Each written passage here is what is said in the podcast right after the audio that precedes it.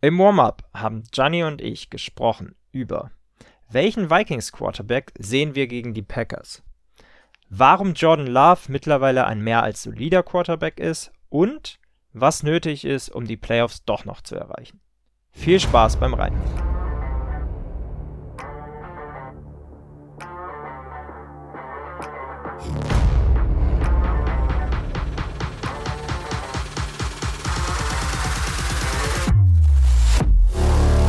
Schwarz, Rot, Purple and Gold.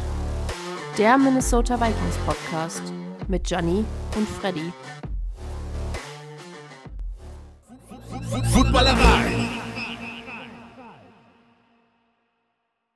Und damit herzlich willkommen zu einer neuen Folge Schwarz, Rot, Purple and Gold, dem Warm-up zum Spiel gegen die Packers an Sunday Night. An Silvester ist es tatsächlich. Äh, und ich bin froh, heute wieder Freddy dabei zu haben. Grüß dich. Moin. Ja, und äh, bei mir ist das Excitement-Level noch ziemlich hoch, weil Gianni und ich haben gerade mal eine halbe Stunde hier unseren Ton wieder äh, erprobt, verprobt und getestet und gemacht und getan und tatsächlich äh, alle IT-Spezialisten unter euch, äh, vielleicht rufen wir demnächst gerne mal äh, eine Nummer da lassen, rufen wir demnächst direkt euch an, weil das äh, war ziemlich nervtötend, aber jetzt haben wir es hingekriegt und hoffentlich äh, hält der Ton durch und ähm, genau, dann wieder in gewohnter, vernünftiger Qualität heute. Ja, hoffe ich auch, dass es hält. Äh, nicht mal den, den Abend zu früh loben. Aber lass uns mal direkt einsteigen. Äh, erst einmal äh, Shoutout an Philipp, unser neuester Patreon. Ähm, grüße dich ganz besonders und freut uns, dass du mit an Bord bist. Jetzt wollte ich dich nicht direkt unterbrechen, aber den Abend zu früh loben? Ist das nicht der Ta den Tag vor dem Abend? Ja. stimmt, stimmt. Aber du bist fast so gut wie meine Frau, die kann nämlich auch keine Sprichwörter. ja, irgendwie. Sehr gut. Ich hab die dann in meinem Kopf. Die macht dann, dann auch so geile Sachen, so Fett in die Pfanne gießen oder so. So einfach so irgendwas. Ja, kein, kein Öl ins Feuer, ne? Kein Fett in die Pfanne. Ja. Da, wenn es das einzige Problem ist, was wir Vikings aktuell hätten, ne? Aber genau, ähm, wie gesagt, nochmal Shoutout an Philipp.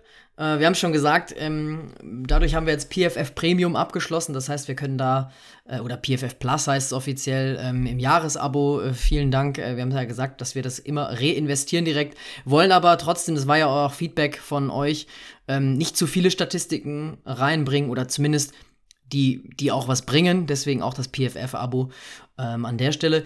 Noch eine News in Vikings-Sachen. Jared Allen äh, ist Finalist offiziell, wurde heute bekannt gegeben für die Hall of Fame 2024. Unser Defensive End von 2008 bis 2013. Ähm, damals habe ich noch nicht so Football verfolgt. Freddy, erzähl uns doch mal, was Jared Allen so besonders gemacht hat. Jared Allen, äh, für all diejenigen, die das damals nicht live gesehen haben unter euch, äh, hatte, was ich finde, den allergeilsten Sack Dance. Ähm, der kommt so ein bisschen ähm, aus dem Rodeo-Cowboy-Style ähm, und hat so einen so Move gemacht. Müsst ihr euch mal bitte bei YouTube äh, angucken. Verlinken wir vielleicht auch mal in den Show Notes an dieser Stelle heute. Ähm, wo er also das ist quasi so der Signature Move von Cowboys, die eben die Kuh dann mit einem Lasso fangen. Und das hat er gemacht, äh, jedes Mal, wenn er einen Quarterback gesackt hat. Und unfassbar guter Move und passt natürlich an der Stelle auch einfach sehr, sehr gut. Ähm, und auch sonst war das ein, äh, ja, ein sehr charismatischer, cooler Typ. Ähm, damals äh, dafür getradet, ich glaube, von den Chiefs. Ja. Genau, und äh, einfach ein super, super, super ähm, Defensive End. Und tatsächlich hat er natürlich auch, ähm, ja, Historie geschrieben, indem er viereinhalb Sacks gegen damals ähm, die Packers erzielt hat. Und genau, war bei uns eben Defensive End von 2018 bis 2013 äh, und hat in sechs Jahren kein Spiel verpasst. Das äh, muss ihm auch erstmal jemand nachmachen. Genau, äh, gegen die Packers geht es ja auch am Sonntag. Könnte nicht perfekter passen, die News von daher. Ist mal wieder eine Cliffliga Anstoßzeit, ne? Oder Kickoff-Zeit. 2.20 Uhr an Silvester auf Neujahr. Wie machst du es denn da wieder?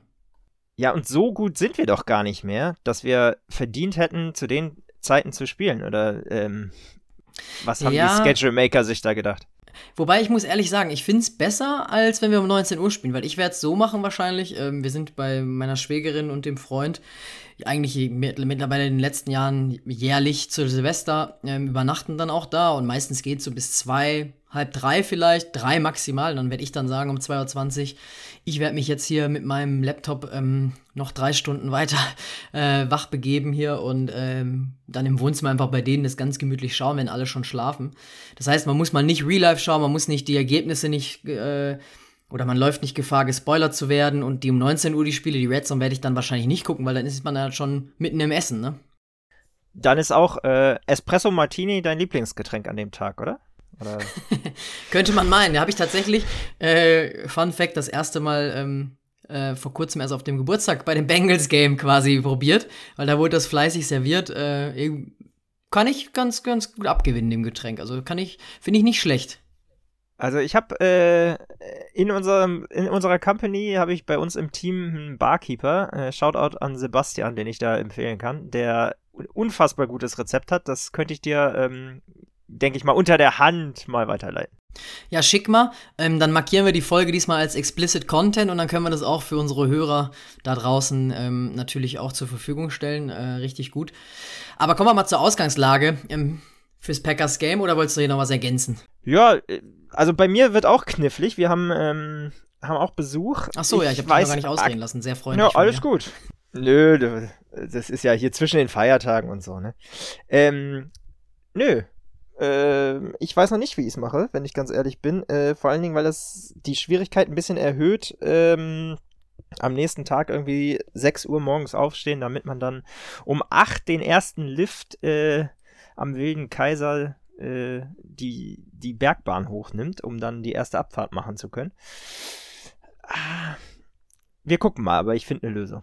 Ja, wir schauen mal dann auch, wie wir es mit dem School Report machen, ob wir es dann irgendwie abends noch schaffen. Ähm, aber ich glaube, in den Feiertagen ist es, ist es okay, wenn wir da vielleicht auch mal ein bisschen verspätet kommen. Lass uns mal aufs Duell gucken. Du hast gesagt, äh, wir wissen gar nicht, warum es Sunday Night Football ist. Könnte man meinen, aber es ist natürlich ein umso wichtigeres Duell. Klar, Division-Duell sowieso, braucht man niemandem sagen. Aber ähm, ja, ich glaube, wenn man verliert oder der Verlierer des Spiels, der kann die Playoff-Hoffnung absolut äh, endgültig begraben. Wir sind jetzt nur noch Nummer 8 Seed, nachdem wir eigentlich die ganze Zeit den Number 6 Seed äh, inne hatten, hinter den Seahawks und Rams, die beide jeweils äh, 8 und 7 stehen. Wir sind bei 7 und 8, keine Überraschung. Und die Packers sind, glaube ich, auch bei 7 und 8, wenn ich mich jetzt nicht täusche. Und die Seahawks und Rams sind eben so die, die dicksten Konkurrenten. Wenn man jetzt nochmal so auf den Schedule schaut, spielen die gegen die Steelers drücken wir natürlich den, aus, den Kollegen aus Pittsburgh die Daumen. Dann auch at Cardinals, die Rams spielen at Giants und dann auch gegen die Niners zu Hause, wo es vielleicht schon um nichts mehr geht. Die können am Wochenende den Number One Seed fix machen. Ähm, deswegen haben wir auch nur noch 19% Playoff-Chancen für uns. Manche andere sagen auch 30%, ist zumindest laut ESPN der Faktor. Und wir hätten Nummer 14 Draft-Pick aktuell predicted. Jetzt mal die Frage an dich direkt zu Beginn. Äh, was wäre dir denn lieber? Den Nummer 14 Draft-Pick dafür keine Playoffs oder lieber Playoffs und dann halt einfach mal gucken, was los ist und maximal vielleicht irgendwie Nummer 22, 23? Ja, hast du mir eigentlich wieder eine ganz einfache Frage gestellt. Ähm also an dieser Stelle, ich bin ja unter uns der, der Optimist, so äh, steht's, steht's zumindest hier im Buch, so machen wir das, aber äh, ich, ich, also ich weiß aktuell nicht, was es uns bringen soll mit den ganzen Verletzten. Ähm, natürlich bin ich nicht dafür, Spiele abzuschenken. Ich könnte mich aber sehr gut anfreunden damit, wenn man die, wenn man alles gibt und ähm, leider verliert die letzten zwei Spiele, dann ist das auch okay. Ähm, auf der anderen Seite sage ich auch, ne, dann, warum haben wir dann nicht sozusagen einfach getankt, nachdem Kirk Cousins ähm, sich verletzt hat oder spätestens nachdem dann ähm, Josh Dobbs nach zwei Spielen dann deutlich schlechter gespielt hat. Ähm, klar, man guckt dann so ein bisschen, wie ist der Momentum. Josh Dobbs gut reingekommen, super Spiele gemacht am Anfang, aber danach dann ähm, so abzuschenken. Ich persönlich bin kein Freund davon, aber natürlich für die Playoff Implications jetzt gerade einfach bei dem ganzen Arsenal an Verletzten, was wir haben, ähm, selbst wenn wir in die Playoffs kommen, weiß ich nicht, wo das hinführen soll. Wie siehst du es denn? Ja, auf die Verletzten kommen wir gleich nochmal ausführlich, aber ja, ich bin der, der Pessimist hier von uns. Äh, nicht nur, weil es in unserem Handbuch hier so ein bisschen steht, aber es ist irgendwie auch so. Wir sprechen ja hier locker flockig. Aber wenn du jetzt schon die Hoffnung aufgibst, dann verliere ich langsam richtig den Glauben. Aber ich habe die Frage deswegen gestellt und finde ich deswegen so interessant, weil wenn man auf Instagram schaut, so auf unter Posts, bei dem Vikings Deutsch, äh, bei der Vikings Deutsch Seite auf Instagram wurde fleißig diskutiert da haben einige von euch auch kommentiert, äh, da geht es ja schon darum zu sagen, wir, die Packers, die wollen wir immer schlagen, egal was drin ist und was nicht, egal ob die Saison verloren ist oder nicht. Aber manche sehen es eben genau nicht so. Manche sagen, nee, äh, können ruhig verlieren und die, die Draft Picks einstreichen. Ich finde halt Tanking immer schwer, deswegen hoffe ich dann natürlich schon noch irgendwie auf die Playoffs. Ähm, und ich nehme lieber irgendwie, auch wenn es irgendwie blöd klingt, lieber einen Wildcard-Win äh, gegen die Lions zum Beispiel, oder die Chance auf einen Wildcard-Win gegen die Lions beispielsweise, ähm, anstatt zu sagen, ja komm, gib mir Nummer 14 Pick. Weil am Ende heißt das nichts, ne? Dann nehmen wir da wieder irgendeinen Cornerback, der gar nichts reißt.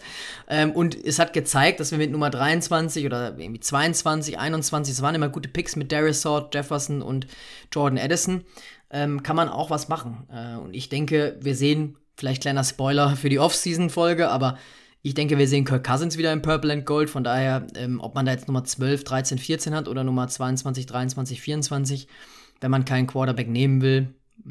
Und jetzt hat man ja die Chance, eben Jaron Hall sich anzuschauen, ähm, wo wir direkt mal, glaube ich, in, im Offensive Matchup sind. Ne? Aber ist das bestätigt? Also.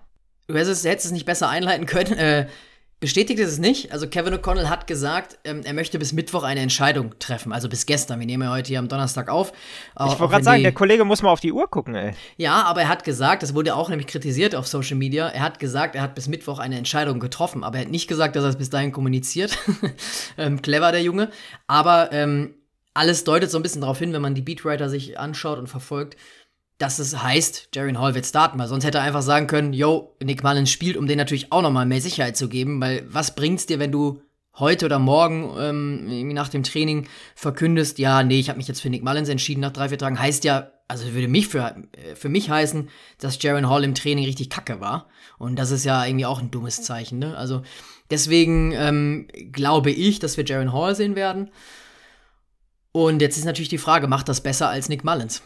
Also ich sag mal so, er kann es nicht mehr viel schlechter machen als Nick Mullins die letzten Wochen. Ähm, nein, aber mal, äh, also mal die Hemen äh, beiseite. Ähm, Nick Mullins hatte ja auch, auch, oder hat ja auch gute Sachen gezeigt. Ähm, ich finde einfach, wir müssen, und ich weiß, ich klinge wie ein Broken Record, es ist immer dieselbe Leier, aber ähm, wir müssen einfach die Turnover vermeiden und aktuell ähm, ich habe ja auch ausführlich die letzten Wochen schon mal ein bisschen, ähm, haben wir ja drüber gesprochen. Aktuell finde ich, ist der Floor nicht so wahnsinnig ähm, viel anders bei Mullins oder bei Hall aus meiner Sicht. Ähm, das Ceiling kann ich bei, bei ähm, Jaron Hall ehrlicherweise kaum bewerten. Ich meine, was haben wir von ihm gesehen? Sechs, sieben Plays irgendwie im, im Falcons-Game ich finde es immer ein bisschen, äh, ich glaube, es sagt relativ anders. Ich glaube, es sagt relativ viel darüber, dass er oft nur Backup oder dann sogar nur ähm, der Emergency Quarterback war, was der Coaching Staff zu diesem Zeitpunkt von ihm hält und vielleicht wollen sie ihm einfach mehr Zeit geben. Dafür darüber haben wir auch schon oft ähm, philosophiert. Und das wird seine Gründe haben von daher glaube ich, was den Floor angeht, darf man da jetzt auch einfach nicht zu viel erwarten, darf ihn nicht zu sehr unter Druck setzen. Das ist sicherlich jetzt nicht, ähm, ich sag mal, der nächste Brock Purdy, ja. Ähm, ich finde es gut, dass, wenn wir ihm eine Chance geben, ähm, weil er, wie eingangs gesagt, ähm, seine Sache nicht viel schlechter machen kann als aktuell, ähm, als das, was wir aktuell mit den Turnovers sehen auf der Quarterback-Position. Ja, und wenn man sich das nochmal so ein bisschen zusammenfasst, wie Jaron Hall überhaupt zum Starter wurde gegen die Falcons, das war ja einfach kompletter Zufall. Nick Mullins sollte starten, war damals auf IR mit einer Rückenverletzung. Josh Dobbs war ja noch nicht im Kader. Dann hat er gestartet, hat sich verletzt und dann musste, äh, doch, er war Kader, war er, so, aber gerade erst verpflichtet aus Arizona. Ähm, und dann hat Josh Dobbs eben diese zweieinhalb äh, Monster Games rausgehauen irgendwie. Ähm, so komplett überraschend. Äh, und wir wissen gar nicht, wie Jaron Hall sich da geschlagen hätte. Er hat gute Flashes gehabt, ja, aber eben auch äh, gegen Green Bay in Woche 8 und so schließt sich so ein bisschen der Kreis, finde ich. Für ihn ähm, hat er dann die Snaps bekommen, wo Kirk Cousins raus ist, ziemlich am Ende des Spiels. Wir haben ja 24-10 gewonnen, relativ solide, würde ich mal sagen, in Woche 8 gegen die Packers auswärts, wohlgemerkt. Ähm, und dann hat Jaron Hall direkt eine Interception gehabt, ähm, wo er auch unglücklich aussieht, aber da ist er natürlich komplett kalt reingekommen. Er hat einerseits Good News, ähm, Brian O'Neill äh, wahrscheinlich wieder zurück auf dem Feld. Ähm, der war gestern im Walkthrough zu sehen, ähm, sah gut aus und sah auch wieder rund aus soweit. Das heißt, die Vikings mit der Number One Pass Blocking O-Line und der Number 9 Run Blocking O-Line laut PFF. Ähm, da hilft natürlich auch Brian O'Neill, weil das sah die letzten Wochen nicht ganz so gut aus mehr und war auch ein Faktor, warum Nick Mullins ordentlich Druck bekommen hat. Aber TJ Hawkinson, das war so eine Horrormeldung gestern, es wurde confirmed, dass er Einfach krass. Ja, ist einfach heftig, äh, dass er äh, sich sowohl das hintere als auch vordere Kreuzband gerissen hat. Ich bin jetzt kein Mediziner. ACL und MCL, ja. Genau, und ich bin jetzt kein Mediziner, aber ich habe gelesen, es hängt wohl davon ab, wo genau er sich die Risse zugezogen hat. Ähm, also ein Riss kann ja überall passieren im, am Kreuzband äh, an gewissen Stellen und das hängt auch da so ein bisschen davon ab, wo wir ihn ready zur Season 2024 sehen. Und da war ich schon gestern ein bisschen schockiert. Absolut. Also das ist auch, ähm, das hat man relativ selten, sage ich mal, dass es, dass es solche Verletzungen gibt. Natürlich dann die Chance, ähm, spät in der Saison, die Chance höher, dass man jemanden erst äh, dann in der darauffolgenden Saison auch zum Start nicht sieht. Äh, bestes Beispiel Kyler Murray beispielsweise. Aber das ist schon richtig bitter. Also nicht nur, dass wir natürlich Riesenverletzungspech diese Saison haben und dahinter wollen wir uns gar nicht verstecken. Ich glaube, das ist äh, ist müßig in der NFL. Natürlich äh, gibt es da Teams, die mehr oder weniger gebeutelt sind jedes Jahr. Ähm, aber Fakt ist, dass einfach in der NFL kein Team äh, bei 100% ist jetzt irgendwie kurz vor Januar. Ähm, deshalb, dahinter möchte ich mich gar nicht verstecken, aber die Saison ist schon bitter, was Injuries generell angeht. Und dann sowas, was sich sogar mit ins nächste Jahr zieht. Ähm, ist gerade auf der Position besonders bitter. Und was man sich einmal vor Augen halten muss, ist, dass dadurch, dass Justin Jefferson ja auch sieben Wochen gefühlt hat, äh, gefehlt hat, sorry, ähm, dadurch ist TJ Hawkinson unser Leading Receiver gewesen, hat die meisten Targets bekommen ähm, und ist natürlich auch so mit Justin Jefferson, der jetzt wieder zurück ist, ja, Gott sei Dank, ähm, so das Safety Blanket und einfach, ähm, wenn du richtig viel Druck bekommst, ähm, dann hilft natürlich so ein, so ein Tight End, der äh, sehr gut die Bälle fangen kann. Und das besonders bitter jetzt einfach für jeden, der da auf der Quarterback-Position aktuell ran muss. Ja, ich denke, wir werden mehr von Josh Oliver und Johnny Munt sehen. Äh, sind natürlich jetzt zwei Tight Ends, die eher fürs Blocking bekannt sind, aber Oliver hat auch schon einige Touchdowns ähm, und Mand auch sogar, glaube ich, einen, wenn ich mich jetzt nicht täusche. Müssen wir gleich nochmal nachschauen. Ähm, aber das sind auf jeden Fall auch Passcatcher, die hier und da mal ähm, überraschend, würde ich mal sagen, also die mit der Defense nicht rechnet. Aber klar, natürlich kommen die eigentlich eher übers Blocking-Game. Von denen müssen wir mehr sehen, aber ich denke auch trotzdem ist unser Receiver Room tief genug. Jordan Addison ist mit einem High Ankle Sprain noch Day to Day. Ähm, ich denke, der wird spielen. Ich habe aber auch News gelesen, die eher skeptisch sind. Gestern im Walkthrough ähm, war es noch nicht ganz sicher. Ich weiß nicht, wäre natürlich schon ein sehr, sehr wichtiger Faktor, ne? Ähm, wenn wir ihn zumindest zurückbekommen neben JJ. Auf jeden Fall. Also sonst wird es langsam äh, auch echt, echt dünn. Im letzten Spiel gegen die Packers ähm, haben wir auch KJ Osborne ähm, gesehen, der ein sehr, sehr starkes Spiel hatte. Das ist was, worauf wir äh, hoffen müssen und auch hoffen können. Aber natürlich hilft gerade mit dem Ausfall von, äh, von ähm, TJ Hawkinson dann, wenn zumindest auf deiner Wide Receiver Position du einigermaßen gesund bist und da aus dem vollen Schub. Ja, ich korrigiere gerade kurz, also äh, Johnny Mond hat noch keinen Touchdown, aber dafür eben Josh Oliver 2, hatte ich so ein bisschen verwechselt. Ähm, und eben auch schon, äh, oder wenn er die Bälle fängt, sagen wir mal so, Josh Oliver dann, dann meistens für, für Big Plays 8,7 Yards im Schnitt. Ähm, ist schon, schon ganz gut, aber klar, er ist natürlich nicht ganz so eingebunden im, im Pass-Game. Ich hoffe natürlich auch, dass ein Justin Jefferson genauso eigentlich ins Spiel kommt. Äh, ich will gar nicht sagen besser, wie jetzt letzte Woche gegen die Lions. Da war er immer mal wieder für Big Plays gut. Ähm, und das hat mich so ein bisschen überrascht. Äh, hatte ich jetzt gar nicht so auf dem Schirm. Jay Alexander fällt nämlich aus. Der wurde suspendiert für ein Spiel, ausgerechnet gegen uns. In dem Sinne positiv für uns, für teamschädigendes Verhalten. War ich auch ein bisschen überrascht, wo ich das gelesen habe, oder? Ja, ich meine, das ein oder andere Mal hat man äh, so eine Aktion von ihm schon mal gesehen, dass er da jetzt nicht. Ähm der beste, vielleicht der Man of the Year Award, dass er den nicht kriegen würde, da, ähm, das war schon relativ klar. Ähm, aber ja, Glück für uns. Er ist, wenn er fit ist, ähm, und das ist halt diese Saison auch einfach nicht, muss man fairerweise sagen, ähm, oder viel zu selten, dann ist er für mich einer der besten Cornerbacks. Da dann natürlich glücklich äh, für uns, dass wir Justin Jefferson in dem Fall ähm, haben, der dann gegen den, äh, ja, eigentlich klassischen zweiten, wenn nicht sogar dritten Cornerback in anderen äh, Teams spielen, spielt, in äh, Carrington Valentine, ähm, der eben auch äh, dieses Jahr Rookie ist und Seven-Round-Pick ist, ähm, ist meiner Information äh, der Starter und äh, aktuell, ob es dann wirklich so schematisch so passiert, ist die Frage, aber ist zumindest aktuell äh, derjenige, der ähm, Justin Jefferson da, da sehen würde, wenn Justin Jefferson outside spielt.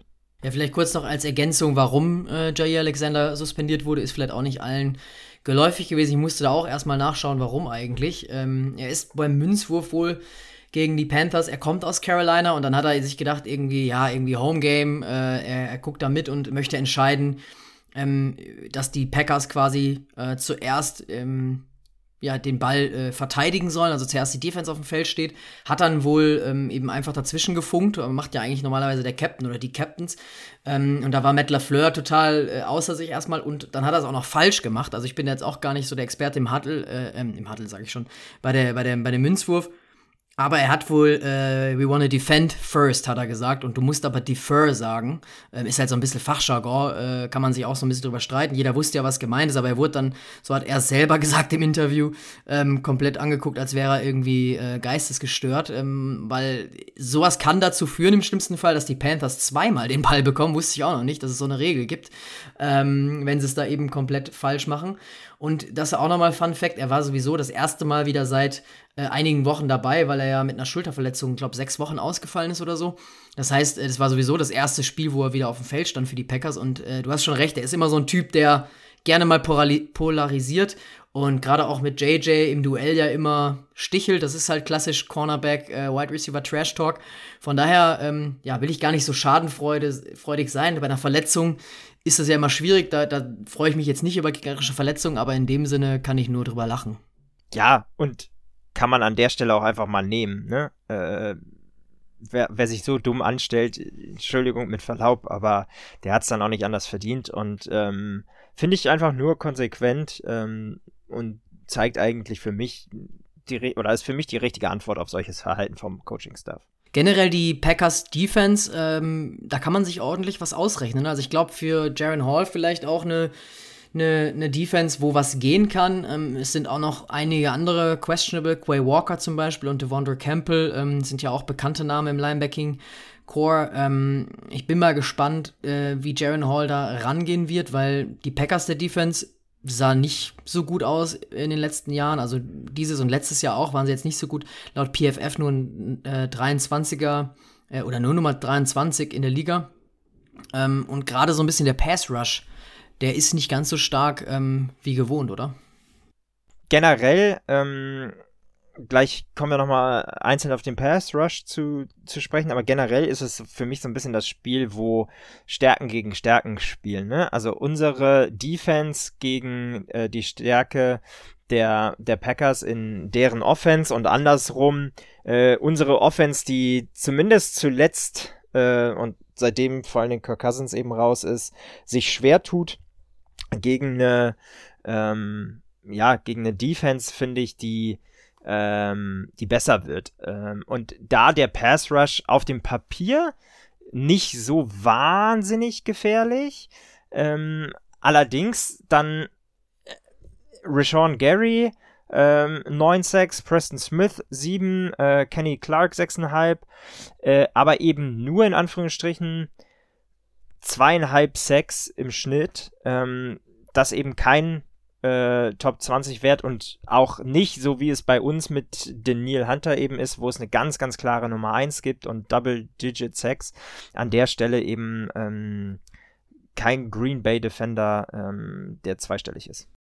Trotzdem, wenn man so aufs äh, Depth Chart guckt, gibt es natürlich einige Namen, die da ja eigentlich nicht unbekannt sein sollten, wenn man zweimal gegen die Packers jedes Jahr spielt. Ne? Also Rashawn Gary ähm, ist einfach auch eine Maschine, muss man einfach sagen. Auch ein Keyshawn Nixon äh, auf Cornerback, ähm, der in seine fünfte Saison geht. Der hat erst eine Interception dieses Jahr, ähm, hat eben, glaube ich, auch weniger gespielt, ähm, war auch immer mal wieder verletzt, aber da sind auch schon einige Namen dabei, wo man sich eigentlich fragt, warum es da nicht so läuft, aber zeigt auch, warum es in der NFL es immer wieder schwer ist, defensive Plays zu kreieren und auch eine Defense über Jahre konstant zu halten. Also vor zwei, drei Jahren war die Packers Defense äh, das, was das Team auch so ein bisschen getragen hat, zufällig. Oder nicht zufällig, sondern äh, zusätzlich zu, zu Aaron Rodgers. Und jetzt fällt es halt komplett weg. Und das ist natürlich schon was, was wir ausnutzen müssen. Ja, und die sind auch einfach, also historisch sind die einfach gespickt mit First- und Second-Round-Picks, ne? Und auch jemand wie ähm, Lucas Van Ness, den die dieses Jahr in der ersten Runde gesehen hatten, ähm, also ich sag mal so, da wird mir auch nicht Angst und Bange, wenn ich den als Pass-Rusher lese. Ähm, ganz im Gegenteil. Ganz kurz an der Stelle, er war Nummer 13 äh, mit 3-6. Also klar, der kann natürlich noch sich entwickeln, aber das ist genau so ein Pick. Dann nehme ich lieber einen Jordan Edison an 23. Das ist natürlich alles Zufall. Oder beziehungsweise hängt natürlich immer davon ab, äh, Best Available und what man needs, äh, will ich jetzt gar nicht sagen. Ähm, Jamir Gibbs bei den Lions, das zeichnet sich auch immer mehr ab, dass das ein Volltreffer war, auch wenn er irgendwie an 12, glaube ich, gepickt wurde. Aber nur noch mal ganz kurz eingeworfen, weil ja viele sagen, Tanking äh, ist was wert in der NFL. Heißt nicht unbedingt, dass wenn du Nummer 13 versus Nummer 23 hast, dass du automatisch den besseren Spieler bekommst. Was bedeutet das denn für unser Run-Game? Also Ty Chandler hatte letzte Woche ja kein gutes Spiel gegen die Lions, äh, gegen eine sehr starke Rush-Defense. Ähm, was glaubst du, können wir von Ty Chandler erwarten oder siehst du, äh, dass wir Alexander Madison wieder den Vorzug geben? Also ich bin ja weiterhin großer Ty Chandler-Verfechter. Auch ähm, klar, wenn die Total Stats jetzt rein, wenn man auf die Yards guckt, äh, letzte Woche nicht super aussehen, muss man sagen, er hat auch einfach fast keine Versuche bekommen. Ne? Also der hatte, glaube ich, neun, neun Attempts. Ähm, das ist einfach zu wenig und da, das kreide ich so ein bisschen auch dem Coaching-Staff an, ähm, beziehungsweise dann äh, Kevin O'Connell als Playcaller. Da müssen wir ganz unbedingt äh, diese Woche deutlich ausgeglichener sein. Ähm, haben wir ja aber auch schon drüber gesprochen im Skull Report zu den Lines. Ich erwarte mir, ähm, dass wir weiterhin viel von Ty Chandler sehen. Ähm, Madison wird gesünder und ich denke auch, dass er wieder seinen Share an Carries bekommt. Ich finde einfach weiterhin, dass die Upside mit einem Ty Chandler deutlich höher ist, ähm, deutlich explosivere Runs ähm, und ich finde ihn zum Teil auch sicherer, was es im Passplay, also was es angeht, Bälle zu, zu fangen ähm, und dann auch, ich sag mal, sicher zu verstauen. Ja? Also dieses Thema Forced Fumbles ist ja schon eins, was wir bei Alex Matheson ähm, leider öfter gesehen haben.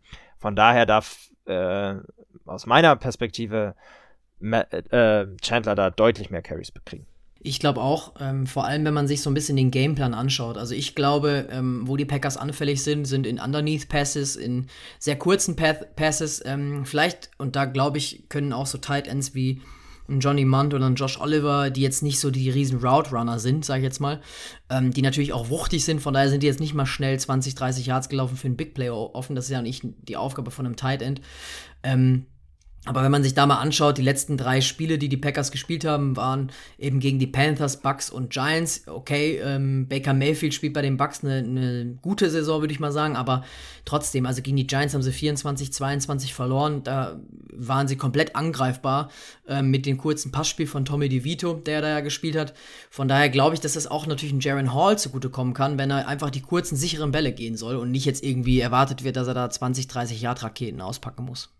Ja, und ich finde eben auch, also nochmal zurückzuführen auf das Passing Game bei den Running Backs, ähm, er ist das bessere Outlet. Also gerade jetzt, wenn du ein ähm, sorry, einen Hawkinson nicht hast, der sonst ja, gerade wenn du Druck bekommst, gerade wenn dein Quarterback vielleicht ähm, eher Backup in der NFL ist als, als doch äh, Proven Starter, dann hilft dir normalerweise jemand wie Hawkinson, der, das hat man bei uns gesehen, weiß jeder, wie wichtig er für uns ist, aber das kann einfach ein Ty Chandler besser ersetzen. Und äh, ich habe gerade mal schnell im Depth Chart nachgeguckt, also bei ESPN ähm, wird er gelistet eben auch als der Number One Running Back.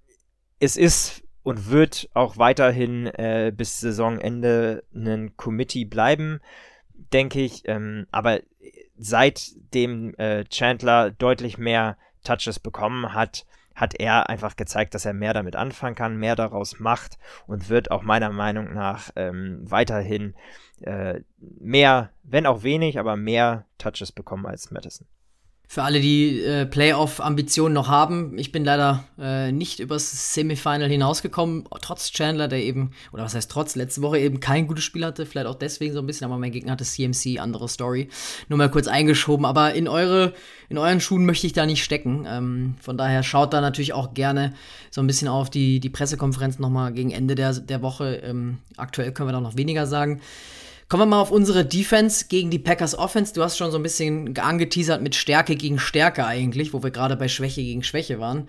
Ähm, was macht die Pack Packers Offense denn ganz gut ähm, und was macht unsere Defense vielleicht gut als Antwort? Also generell bleiben wir mal bei uns ähm, und fangen wir mal an. Generell ist unsere Defense, und das hätte ich vor der Saison niemals gedacht, äh, so viel verbessert zum letzten Jahr, also wo wir ja letztes Jahr, ich glaube, die zweit- oder, oder die dritt- oder viertschlechteste Defense in der ganzen Liga hatten, ähm, sind wir aktuell in sehr, sehr vielen Metriken ähm, so um die um den be zehn besten Wert, beispielsweise Opposing äh, Points per Game äh, unter 20 Punkte, die wir im Schnitt zulassen, das ist der zehntbeste Platz, äh, nur in Anführungsstrichen 320 Yards per Game, ähm, das ist der 13. beste Wert. Und dann, was ich ähm, eben besonders wichtig finde, ist äh, Opposing Touchdowns per Game. Äh, das ist der siebtbeste Wert mit äh, im Durchschnitt zwei Touchdowns, die wir erlauben. Und das ist eben wichtig, ne? Also wir, äh, wenn man sich die Spiele anguckt, haben wir es eben häufig geschafft, in den letzten zwei Wochen bei den oder bei den Niederlagen dann eben auch nicht, ähm, dass wir Gegner, wenn sie in der Red Zone sind, dass wir sie zu Field Goals halten und eben nicht ähm, Touchdowns erlauben. Und das ist dann eben schon mal ein Vier-Punkt-Unterschied und ganz, ganz wichtig an der Stelle. Auf der anderen Seite und deshalb Stärke gegen Stärke, ähm, die Green Bay Offense mit, äh, mit 22 Punkten pro Game, auch der elftbeste Wert und dann eben Touchdowns per Game zweieinhalb, was der neuntbeste Wert ist. Ähm, das ist in Summe dann auch so ein bisschen auf Jordan Love zurückzuführen, der gerade in den letzten Wochen ähm, einfach deutlich besser spielt. Ähm, und mal Frage an dich, Johnny, wie siehst du es? Er hat natürlich riesen Fußstapfen, äh, die er da füllen muss, von äh, Aaron Rodgers übernommen. Wie hast du diese Saison seine, seine Leistung gesehen? Also ich glaube, dass er es durchaus gut macht, ähm, gerade wenn man überlegt, äh, oder fast schon sehr gut, zwischenzeitlich, gerade wenn man überlegt, wie jung das Team ist. Also die ganzen äh, Receiver, ich glaube, generell jetzt gar nicht mal so äh, nur auf die Packers geschaut. Die ganze Division wird in den nächsten Jahren richtig, richtig knackig. Und das kann auch daran liegen, dass ein Jordan Love immer besser reinkommt. Er hat jetzt gezeigt, dass er das System vor allem, und das ist wichtig, glaube ich, wenn man äh, Matt LaFleur sich als Head Coach anschaut, sein System sehr gut umsetzen kann, dass er so ein bisschen der klassische Game Manager ist, aber vielleicht das klassische in Anführungsstrichen setzt, sondern dass er auch trotzdem Off-Plattform-Plays drin hat, dass er immer mal wieder auch Big Plays drin hat.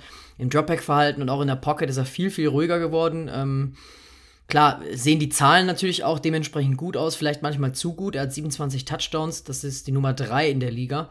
Ähm, und nur 11 Interceptions, ähm, 60,5 Quarterback-Rating, ähm, je nachdem, welches man da ranzieht, das jetzt von ESPN genommen ist, die Nummer 10. Er hat in den letzten fünf der letzten sechs Spiele äh, ein 100er Rating gehabt, ähm, laut PFF. Das heißt, er tut sich da schon immer auf und wo er aber natürlich immer wieder trotzdem Schwierigkeiten hat, ist ähm, Turnovers und auch Accuracy, ja, wo er immer mal wieder Aussätze hat.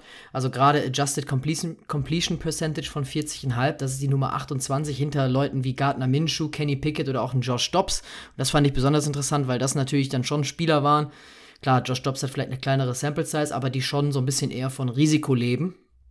Ähm, aber grundsätzlich, äh, um es so ganz overall zusammenzufassen, hätte die Saison für die Packers, glaube ich, äh, aus Jordan Loves Sicht gar nicht viel besser laufen können, so von den Erwartungen her. Ne? Also ein Christian Watson war lange äh, verletzt die Saison, der hat nur die Hälfte gespielt, neun Spiele. Ähm, Romeo Daubs, Jaden Reed, äh, Dontavian Wicks, das sind alles äh, Rookies oder eben vielleicht in dem zweiten Jahr. Von daher ähm, hat er gar nicht so viel Support da. Ne? Und die beiden Tight Ends, äh, Tucker Craft, Luke Mus Musgrave, sind auch beides Rookies.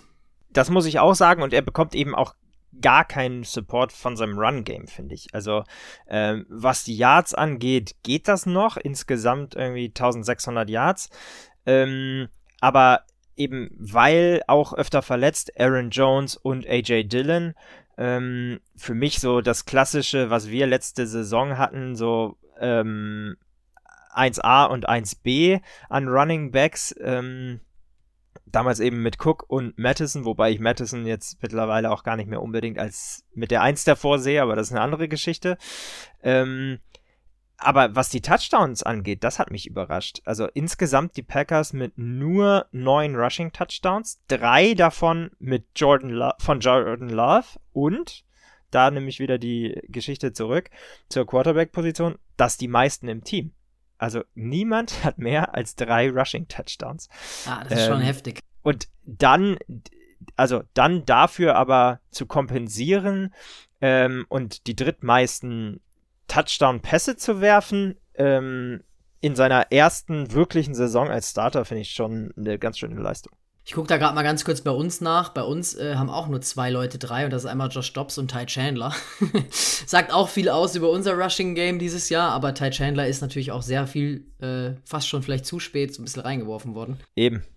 Aber wenn man sich nochmal Aaron Jones anguckt, ähm, du hast es schon gesagt, letzte Woche hatte er ein sehr, sehr gutes Spiel. 21 Carries für 127 Yards, 6,0 äh, Yards per Carry, wobei man da sagen muss, ähm, circa 100 hatte der Aftercatch. Also von daher hat er da natürlich auch ordentlich Meter gemacht gegen zugegeben auch eine Panthers Defense, die vielleicht nicht ganz so gut waren. In Woche 8 haben wir die Packers äh, bei insgesamt 70 Rushing Yards gehalten. Von daher sah da unsere Defense ganz gut aus. Wir haben aber noch einige Fragezeichen in der Defense. Ne? Ähm, Harrison Phillips ist wieder questionable, Byron Murphy ist noch fraglich, Mackay Blackman genauso und gerade äh, Harrison Phillips ist natürlich gegen den Run auch deutlich entscheidend. Ne? Absolut und das gerade ähm, diese Woche eben super entscheidend. Die, also wie fit werden wir dann letztendlich sein auf der Position, wenn wir ins, äh, ins Spiel gehen? Du hast es angeteasert, äh, Verletzung und besonders Verletzung eben auch in der D-Line für uns. Äh, ein richtig bitteres Thema. Ähm, wir haben Wanham natürlich äh, verloren. Ihr habt es leider alle mitbekommen. Äh, das ist eine richtig bittere Geschichte. Aber wir haben eben dahinter jetzt auch, oder was heißt dahinter, aber auch äh, jemanden wie einen, wie äh, Phillips, ähm, der angeschlagen ist, einen äh, Pat Jones, der ihn ersetzen soll, einen DJ Wanham, eben Jack, äh, Jaqueline Roy, äh, Defensive Tackle, der questionable ist, Sheldon Day, der questionable auf der ist auf der Defensive Tackle Situation. Also da sind wir sehr, sehr, sehr dünn und ähm, das für mich so ein bisschen auch schon einer der Keys to the Game. Also unsere normalerweise sehr starke Rush-Defense, die jetzt allerdings ähm, ja so ein bisschen gebeutelt ist von Verletzungen. Äh, wie wird die gegen äh, AJ Dillon und Aaron Jones äh, standhalten können? Normalerweise ähm, ist das eben ja eine einer unserer Stärken in, in der Rush Defense. Ja, ich hoffe mal, dass unser Blitzing-Game dann auch wieder ein bisschen, ja, was heißt besser funktioniert. Ich glaube, gegen die Lions hat nicht so richtig gut funktioniert. Ähm, defensiv äh, war einfach so ein kleines äh, Stinker-Game, würde ich mal sagen, von unserer Defense 30 Punkte zugelassen. Äh, wenn man sich Jordan Love anguckt, dann äh, ist der aber gegen den Blitz eigentlich gar nicht so schlecht. Ähm, das heißt, da müssen wir natürlich schauen. Ich denke aber auch, dass es viel darum gehen wird, seine, seine ersten Reads wegzunehmen. Ähm, und wenn was zu, wenn das zugelassen wird, sagen wir so, ähm, das ist Brian Flores einfach äh, gar nicht so wie letztes Jahr Bend But Don't Break, aber eher so dieses so, ja, nimm halt ein Big Play von mir aus für 60 Yards. Also ich kann mir gut vorstellen, dass vielleicht ein Christian Watson da ein äh, 40, 50 Yards Touchdown drin hat. Aber halt, wenn das das Einzige ist, was passiert, äh, dann ist es völlig in Ordnung. Äh, Caleb Evans wird wieder starten bei uns. Flores hat gesagt, er hat viele gute Szenen gehabt über die ganze Saison hinweg und jeder hatte mal schlechte Momente. Der wurde ja gegen die Lions gebencht. Ähm, hat er sich auch schon festgelegt, dass wir ihn wieder zurücksehen. Meiner Meinung nach auch die richtige Entscheidung, oder was denkst du? Ja, also ich finde auch, da muss man mal die Kirche im Dorf lassen. Ähm, genau wie er es gesagt hat, jeder hat mal einen schlechten Tag. Äh, wir haben auch viele gute Plays von ihm gesehen diese Saison. Ähm, ich kann mir vorstellen, dass das dann schon auch ganz hilfreich ist, wenn man so jemanden, den man dann zwar gebencht hat, aber dann auch wieder das Vertrauen gibt. Ähm, und jetzt mal gucken, was er damit macht. Man muss natürlich auch sagen, wir schöpfen da jetzt auch wieder nicht aus dem Vollen. Auch da Byron Murphy ähm, angeschlagen und questionable. Mackay Blackman, aktuell noch questionable, der ja, ähm, wie ich finde, eine sehr, sehr gute Rookie-Saison spielt. Ähm, heißt, da gegen einen äh, Christian Watson und einen Romeo Doubts. Ähm, das werden wieder spannende Matchups. Generell, wir haben es eben schon gesagt, unsere, also in einer deutlich verbesserten Defense natürlich, unsere Run-Defense, die eben äh, nur 95,4 Yards insgesamt zulässt. Ähm, der, der Strong Suit sozusagen und dann die Opposing, also die, die unsere Pass-Defense eh schon das, unser Problem, ja, auch wenn wir gesund sind. Ähm, da eben mit 225 Yards, die wir im Schnitt nur durch den Pass äh, zulassen, ist der 17 schlechteste Wert in der NFL. Ähm, das hilft natürlich nicht, wenn du da jetzt auch noch einen, einen Byron Murphy wieder nicht äh, siehst. Ja, ich bin gespannt. Ähm, wir spielen zu Hause, das heißt, ähm, das sollte unserer Defense ja natürlich auch nochmal so einen kleinen Push geben, äh, gerade wenn Jordan Love da so ein bisschen diese, diese, diese, ja, aggressive äh, Stimmung, vor allem ist das letzte Heimspiel dieses Jahr, wenn wir nicht in die Playoffs kommen sollten und auch da wird es wahrscheinlich dann eher äh, on the road dann im Super Bowl, zum Super Bowl gehen, wenn es soweit gehen sollte. Ähm, lass uns mal auf die, auf die Predictions schauen. Ähm, die Minnesota Vikings sind mit zwei Punkten oder minus zwei Punkten im Spread Favorit, ganz leicht zu Hause. Over-Under liegt bei 46,5. Leg doch mal vor, Freddy, sonst leg ich manchmal vor hier, dann äh, darfst du heute mal. Sehr gut. Also ich glaube weiterhin auch, dass es knapp äh, bleibt. Ich glaube nicht, dass wir an die 46 Punkte äh, combined rankommen. Ähm, 20 zu 17 in einem äh, Spiel, wo sich beide Offenses äh, schwer tun. Ähm, ich glaube, die, die Packers tun sich schwer, weil unsere Defense einfach ein gutes Spiel hat. Und wir tun uns schwer, ähm, ja, äh, weil eben ein TJ Hawkinson fehlt, weil äh, sich, und ich lege mich jetzt mal fest, ein, äh, Jaron Hall in seinem ersten wirklichen vollen Spiel auch schwer tun wird. Trotzdem glaube ich, äh, und das ist die Überleitung zu meiner Bold Prediction, dass er äh, am Ende, was die Statlines angeht, entscheidend ist. Und ähm, Jaron Hall zwei Touch, also für bei, beide Touchdowns direkt beteiligt ist. Äh, einen erläuft er selber und für den anderen wirft er. Ich bin auch dabei, dass es ein bisschen äh, ja, unter, dem, unter der Score Prediction vom Over-Under wird. Ich bin bei 23, 21. Das wäre dann mal wieder ein, ein rares äh, One-Score-Game, was wir gewinnen würden. Aber ich glaube, genau die, den Spread halten wir ein. Ich glaube, wir haben so ein kleines Bounce-Back-Game von Ty Chandler. Die Defense der Packers sehe ich doch anfällig, äh, sowohl im äh, oder vor allem ähm, im Underneath-Game. Von daher glaube ich auch, dass er viele Screen-Pässe sehen wird und einen Touchdown hat und 100 Scrimmage Yards. Das heißt, er wird auch ordentlich eine Hilfe für Jaron Hall sein. Ich bin gespannt ähm, aufs ja, letzte Heimspiel und dann haben wir echt nur noch zwei Wochen. Ähm, deswegen genießt es auf jeden Fall, trotz Silvester, egal wie ihr es macht. Bin mal gespannt. Wir stellen auch wieder bei Insta die Frage. Würde uns auch interessieren, wie ihr es löst mit der Familie und mit Silvester. Vielleicht hat der ein oder andere von euch ja noch einen guten Tipp für mich. Äh, bin, ich, bin ich mal dankbar. Ähm, genau, ganz viel Spaß euch beim Spiel. Äh, kommt gut rein ins neue Jahr und dann hoffentlich, auch wenn es Weihnachten nicht geklappt hat, dann hoffentlich äh, servieren die Vikings uns einen Sieg äh, auf dem Weg ins neue Jahr. Bis dahin, Skol. Skol.